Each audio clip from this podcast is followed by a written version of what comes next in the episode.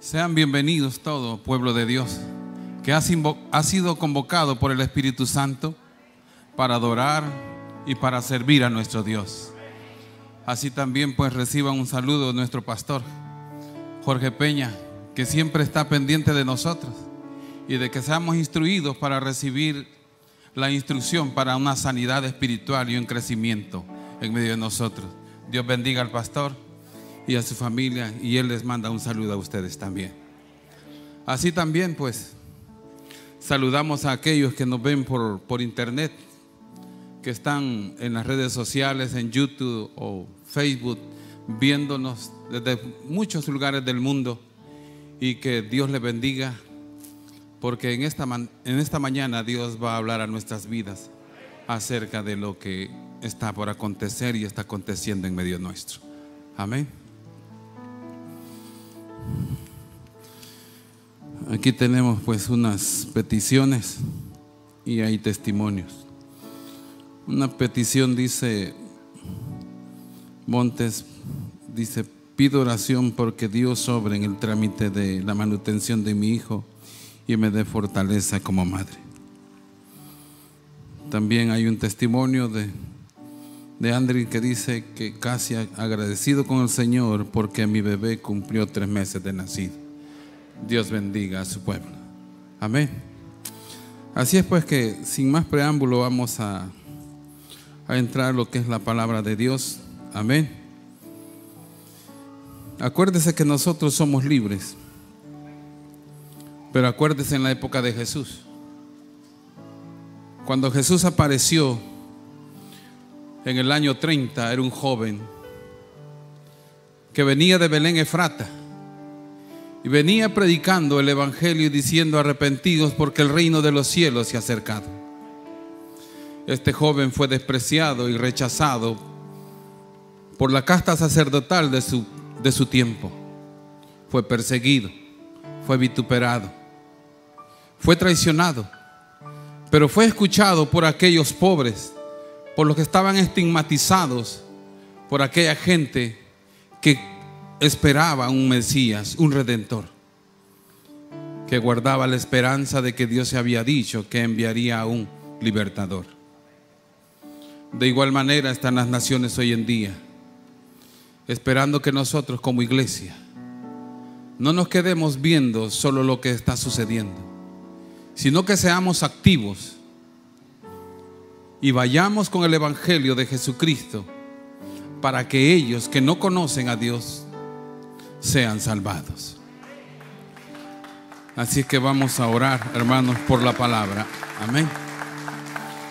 Padre, en el poderoso nombre de Jesús de Nazaret, te pedimos, oh Dios, que nos ilumines y nos instruyes para que seamos una iglesia, Señor, viva y eficaz en el Evangelio, Señor, para que llevemos esa palabra que resucita a los muertos donde son sanados y liberados aquellos, oh Dios, que aún no te han conocido, pero que miran con esperanza al cielo, esperando, oh Dios, tu venida, esperando, Señor, ese refrigerio en sus almas, para que tengan esperanza. En el nombre de Jesús, instruyenos y háblanos al corazón. Amén. Pueden sentarse, hermanos. Amén vamos a hablar de las señales del fin. Si tiene su Biblia, busque Mateo 24 del 3 al 7. Pero ahí está, yo voy a leerlo. Vea bien lo que estaba sucediendo. Jesús había estado predicando, pero había una curiosidad fuerte y latente en el corazón de sus discípulos. Ellos querían saber si Jesús iba a instalar el reino. E inclusive antes de irse también le hacen la misma pregunta. Pero ahora que Él está aquí, sentado en el monte de los olivos, ellos llegan aparte para hacerle una pregunta. Y vean lo que dice el texto. Y estando Él sentado en el monte de los olivos, los discípulos se le acercaron aparte diciendo, Dinos cuándo serán estas cosas y qué señal habrá de tu venida y del fin del siglo. Respondiendo Jesús les dijo, mirad que nadie os engañe, porque vendrán muchos en mi nombre diciendo, yo soy el Cristo. Y a muchos engañarán. Y oiréis de guerra y rumores de guerra. Mirad que no os turbéis, porque es necesario que esto acontezca. Pero aún no es el fin, porque se levantará nación contra nación y reino contra reino y habrá pestes y hambres y terremotos en diferentes lugares. Amén. Oiga bien, todo esto de lo que Jesús habló a los discípulos ha estado aconteciendo a través de los siglos. Desde que Jesús se fue, comenzaron movimientos gnósticos, sectarios, a promulgar y a decir aún en el tiempo de Pablo, que el arrebatamiento ya se había dado. Tanto que Pablo tuvo que escribir una carta para hacerle saber que no era cierto. Y en 2 Tesalonicenses 2 dice que nuestra reunión con el Señor no será sin antes haya apostasía. Y aparezca después el hijo de perdición, el hombre de pecado. Y eso aún no ha acontecido. En medio de nosotros hoy hay apostasía. Podemos ver falsos profetas, movimientos sectarios, religiones falsas como los musulmanes, así como el movimiento mormón también. Usted puede darse cuenta que han, venido hombres diciendo, yo soy el Cristo. O que vienen en el nombre del Señor, pero verdaderamente no traen el Evangelio que verdaderamente sana y salva a las naciones. Por eso nosotros como creyentes debemos de estar atentos a lo que está sucediendo en medio de nosotros, este pueblo. Véalo bien.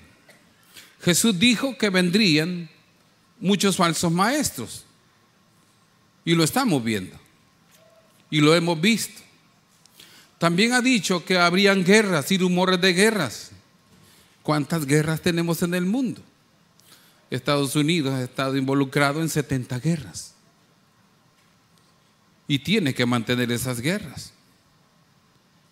También en las naciones estamos viendo movimientos donde la política está corrompida, corrupta completamente, donde se paga a los asesinos porque maten al pueblo. Usted lo sabe.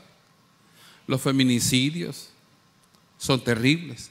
Leyes que promueven movimientos que atentan contra la moral de las naciones o de la sociedad misma. Y lo estamos viendo. Se está promoviendo el aborto, se está promoviendo el lesbianismo, el matrimonio gay, la eutanasia. Los programas de televisión o inclusive las películas, todo eso está diseñado para instruir o inducir a la sociedad juvenil o a nuestros niños a aceptar un modo de vida que no tiene nada de moral. No lo tiene. Por eso nosotros les decimos, mire, Vea bien lo que su niño está viendo. Instruya a su niño. Es tiempo que instruyamos a nuestros niños en casa acerca de los valores morales, porque nuestros niños podrán ir a un buen colegio. Nuestros niños podrán ir quizás a la universidad. Pero los valores morales no los van a aprender en la escuela, en la universidad.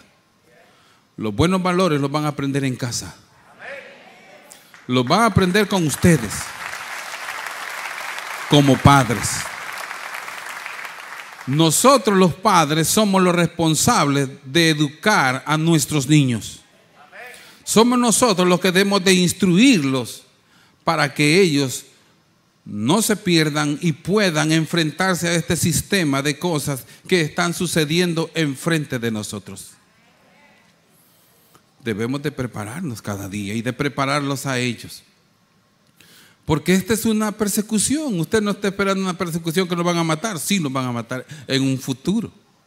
Pero ahora, usted sepa que hay naciones comunistas y religiones de musulmanes y movimientos como ISIS o Al Qaeda que matan cada seis minutos un creyente, un cristiano. En el mundo están muriendo cada seis minutos un cristiano en esas naciones. Pero nosotros estamos bien aquí, ¿verdad? No estamos siendo perseguidos ni estamos siendo asesinados como nuestros hermanos en esos países. Y muchos de nosotros quizás estamos esperando el rapto para no morir. Esa es la esperanza de muchos. O sea que no están como Pablo dispuestos a morir. Porque mucho creyente hoy quiere todo el bien de Dios, pero no quiere sufrir por el Evangelio. Porque se nos ha dicho de que el ser evangélico nos va a dar dinero, nos va a dar una posición social envidiable. ¿Quién le ha dicho eso? Yo no sé dónde lo leyeron. Porque yo leo de un Pedro que fue encarcelado. Yo leo de un pueblo, Pedro que fue crucificado. Yo leo de un apóstol Pablo que fue aserrado, que fue decapitado. Yo leo de hombres que sufrieron por amor a la obra. No dice que fueron millonarios, ni hablaron de prosperidad. Hablaron de la prosperidad del Espíritu, del poder de Dios que hay en cada uno de nosotros. Pero ahora muchos están equivocados viniendo al Evangelio por falsas promesas de que Dios nos va a prosperar. Eso está en la mano de Dios si Él quiere. Ahora Pablo dice, estemos contentos con lo que Él nos ha dado. Si tenemos abrigo y sustento, estemos felices con eso. Tenemos que dar gracias a Dios por todo lo que nos ha sucedido. Porque todo lo que nos ha sucedido ha sido para bien. Porque si no fuese para bien, usted no estuviera aquí. Bendito Dios por la aflicción que usted ha tenido en su vida y por lo cual decidió buscar el mejor refugio, que es Jesús. Jesús está hablando con sus discípulos y está diciendo muchas cosas, de las cosas que habrían de pasar y que delante de nuestros ojos están sucediendo. La apostasía pues está caminando la plataforma para eso se está viendo delante de nosotros. Todas las, sectas se están unificando. Todas ellas se están haciendo amalgamándose. Hay templos católicos donde después de que el católico comienza su misa y termina, entran los, los Hare Krishna a hacer su propio culto. En la iglesia del Vaticano, en la de San Pedro, también entraron los brujos a hacer sus ritos después que el Papa había terminado. Y eso está sucediendo.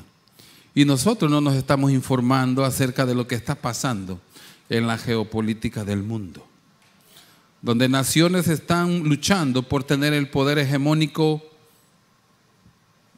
de el dinero, las finanzas. Todos están entre las finanzas y el mercado. ¿Para qué? Para empobrecer y manipular a las naciones. América Latina es uno de los países, es una de las regiones más pobres,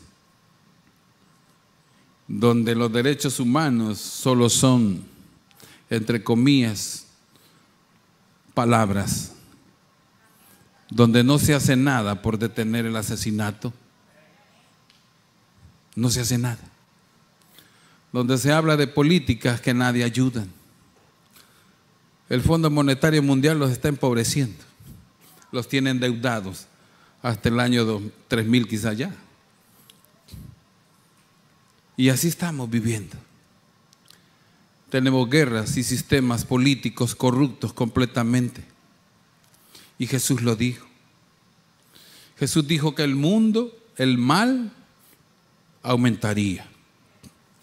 Ahora nos quieren hacer ver normal que aún creyentes hagan payasadas vestidos de homosexuales. ¿Sí o no? Pues para enseñar la palabra de Dios no es necesario emular a gay. Es una aberración. Porque yo para predicar el Evangelio tengo que pararme y, tener mi identidad de lo que yo soy. Un hombre. No venir como un payaso y vestirme de mujer con peluca y decir un par de tonterías. No es necesario. Es necesario pararnos y saber quiénes somos. Somos una iglesia de Cristo seria, con una doctrina que está fundamentada en la palabra de Dios. No en las falacias y mentiras de gente que quiere hacer de nosotros mercado. Jesús dijo, tengan cuidado. En los postreros tiempos vendrán muchos y querrán hacer mercado de ustedes. Muchos artistas recién convertidos a los tres meses son los evangelistas del pueblo de Dios. Así dicen. Y no son ni teólogos, no saben nada. Pero ahí va la gente detrás de aquellas figuras que en el mundo pues tuvieron su fama. Que recién convertidos ahora quieren ser los líderes de un pueblo que si no lee la Biblia va a ser engañado.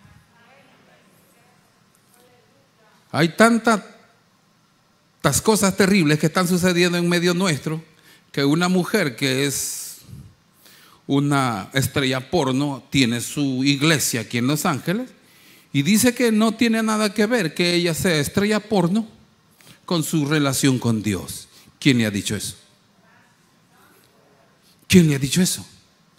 ¿A dónde leyó eso? Que nosotros no tenemos que santificar nuestro cuerpo porque nuestro cuerpo no nos pertenece, sino que de Dios. Y que es casa del Espíritu Santo.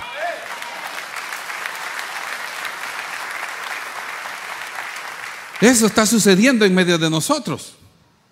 Y lo estamos viendo. Y tenemos que levantarnos y hablar del verdadero evangelio que sí sana y que sí sana. Y que sí tiene que ver mi actitud, mi conducta delante de los hombres porque somos cartas leídas. Somos cartas leídas. Las personas están pendientes de lo que hacemos. Ese es el verdadero evangelio, donde nosotros nos santificamos para agradar a Dios. Servimos, no servimos porque nos va a pagar. No servimos para ser vistos de los hombres o tener fama. Servimos porque hemos sido amados. Y somos amados. Y hoy amamos al que nos amó. No entendíamos ese amor.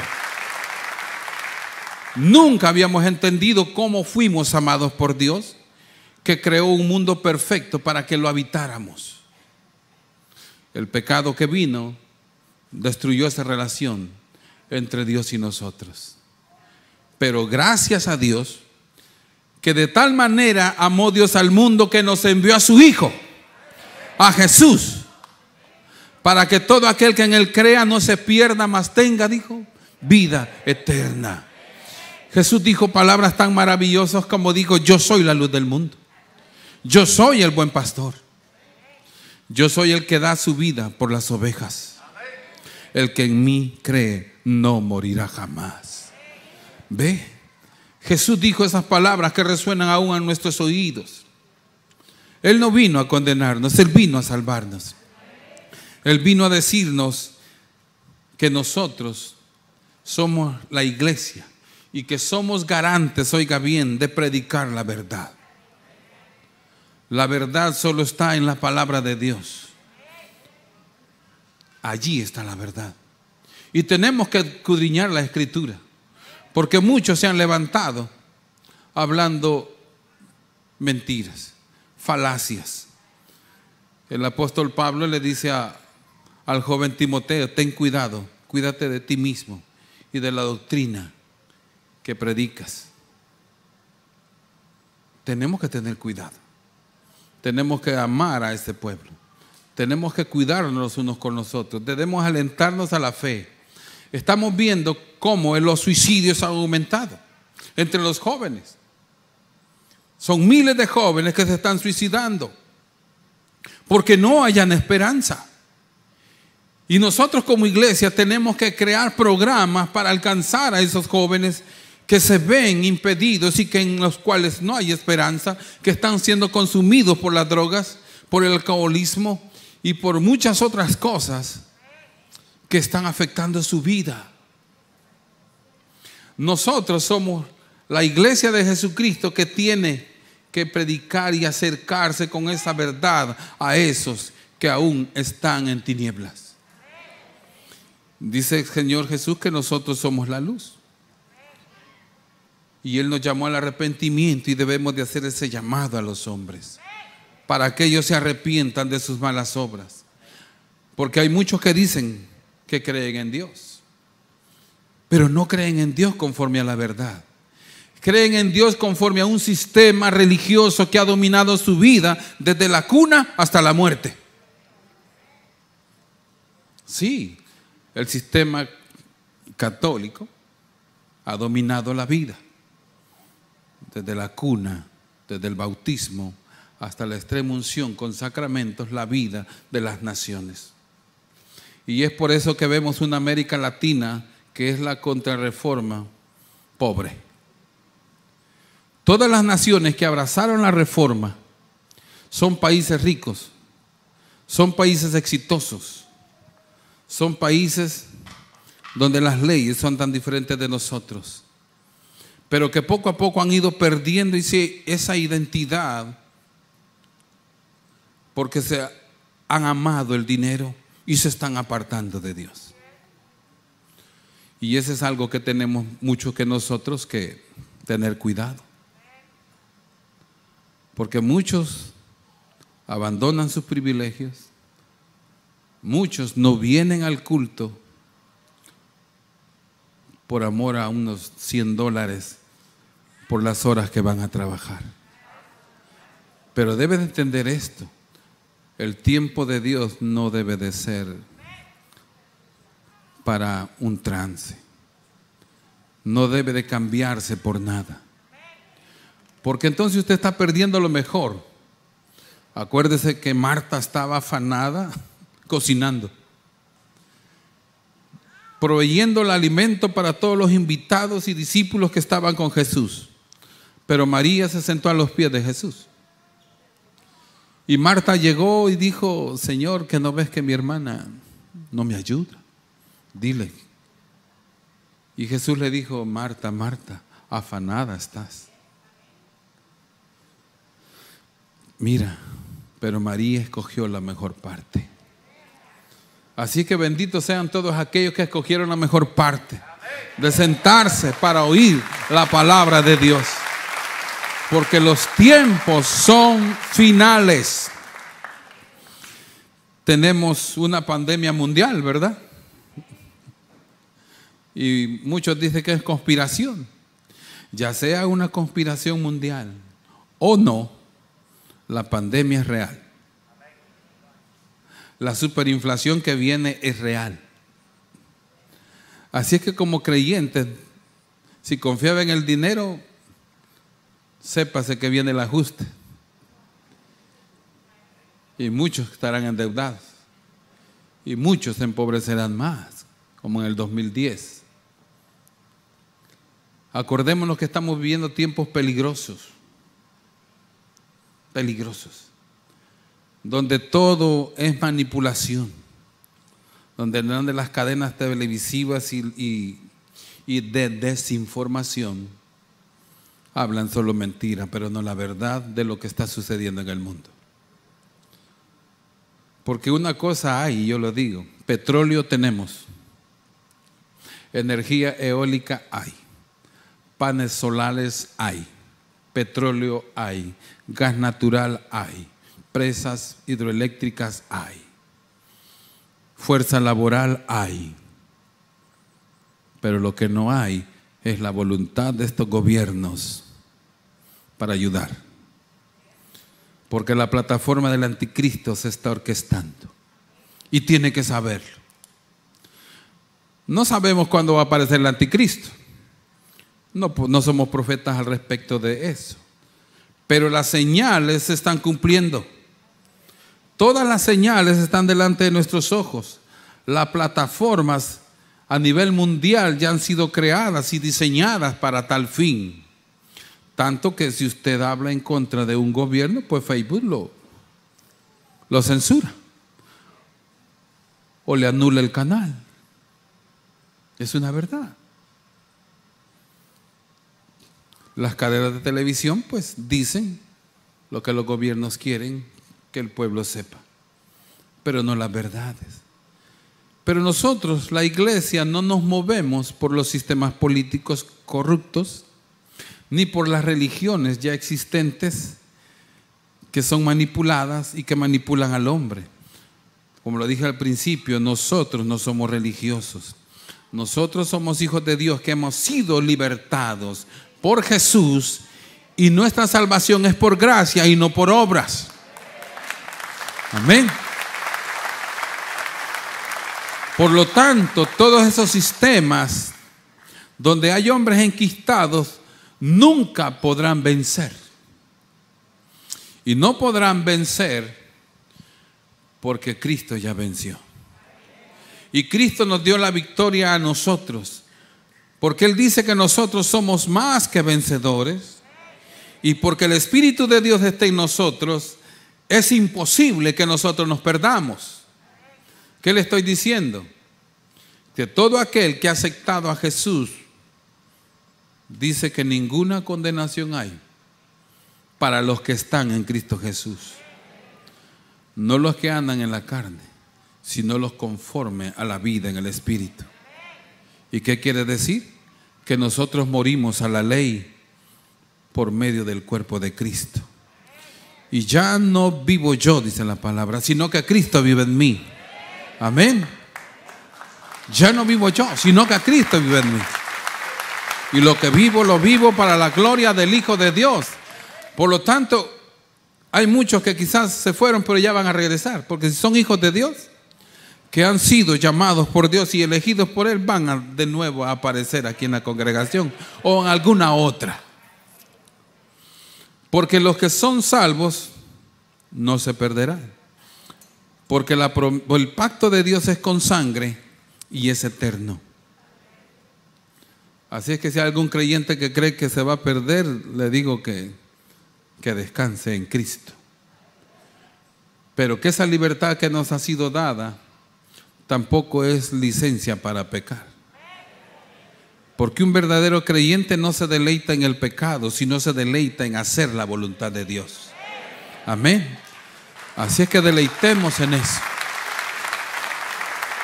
Deleitémonos en hacer la voluntad de Dios en todo tiempo y crezcamos en ello, no importando lo que en el mundo está sucediendo.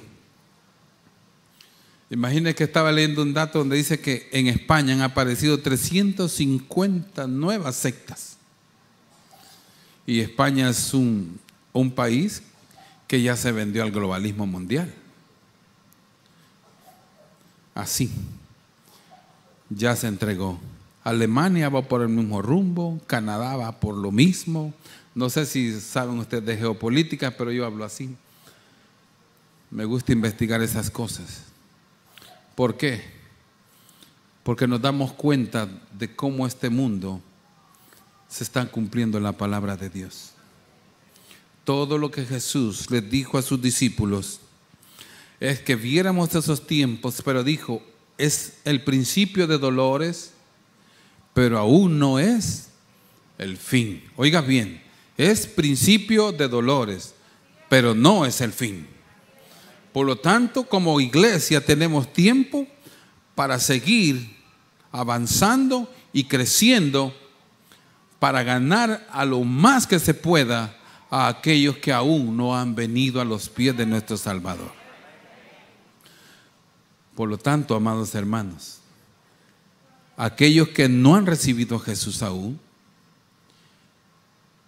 y que creen en Dios, pero no han rendido su corazón, Es tiempo que vean lo que está sucediendo a su alrededor y lo saben por medio de las noticias. Lo saben por su experiencia propia. Que la plataforma del anticristo se está forjando. Los medios de comunicación, Facebook, Twitter o YouTube son mundiales. Son mundiales. Que las criptomonedas han aparecido y que están ganando auge. Están creciendo en medio de nosotros.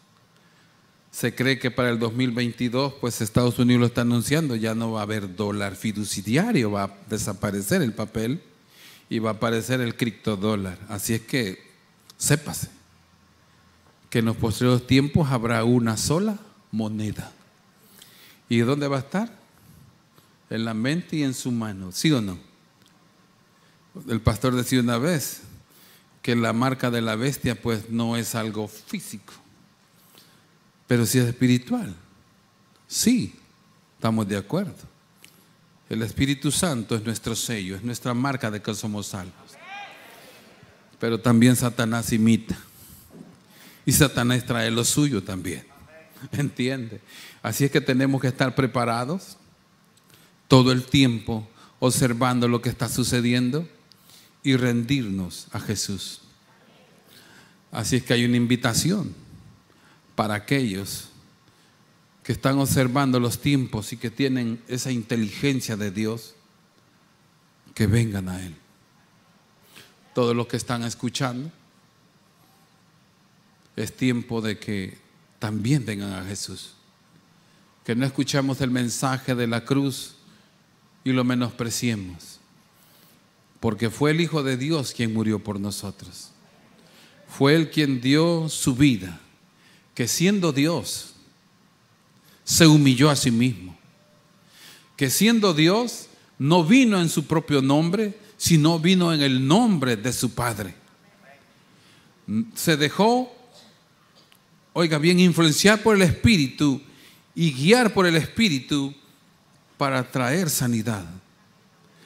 Tan grande su humillación que Él siendo Dios como una identidad igual a Dios, Él en el cuerpo de hombre oró a Dios y se sometió. Si Él, Dios mismo, el Todopoderoso que se levantó de entre los muertos, se humilló, ¿por qué nosotros no lo hacemos? Tenemos entonces una gran responsabilidad, venir a Él. Amados hermanos, estas son las palabras de Dios para nosotros como pueblo. Así es que si entre medio de nosotros hay quienes han sido tocados por el poder del Espíritu Santo y la palabra, levante su mano, levante ese lugar donde está y venga a Cristo. Vengan a Cristo. Cristo les ama. Los tiempos son finales. Es tiempo de gracia. La gracia un día terminará y Él está con nosotros, esperándonos con los brazos abiertos, no para condenarnos, sino para salvarnos. Si hay entre medio de nosotros quien desee venir a sus pies, el altar está abierto para que puedan venir y ser sanados y salvados por aquel que nos amó. Si así no es, vamos, voy a orar, amén, para bendecir a todos los que estuvieron presentes. Padre, en el poderoso nombre de Jesús de Nazaret, te damos gracias, oh Dios, por esta reunión de santos y por tu palabra, Señor, con que nos has hablado, de que los tiempos, Señor, y las señales del fin se están cumpliendo, pero aún no es el fin, Señor, son principios de dolores. Le ruego, Señor Dios Todopoderoso, que esta palabra quede grabada en las mentes y corazones de tu pueblo y que nos levantamos como, como iglesia, Señor, para bendecir a las naciones, para bendecir a los que a ti se acercan creyendo. Padre, fortalécenos, fortalécenos en este tiempo para hacer tu voluntad Y que todo lo que hagamos, Señor, de obra y de palabra, sea para tu gloria.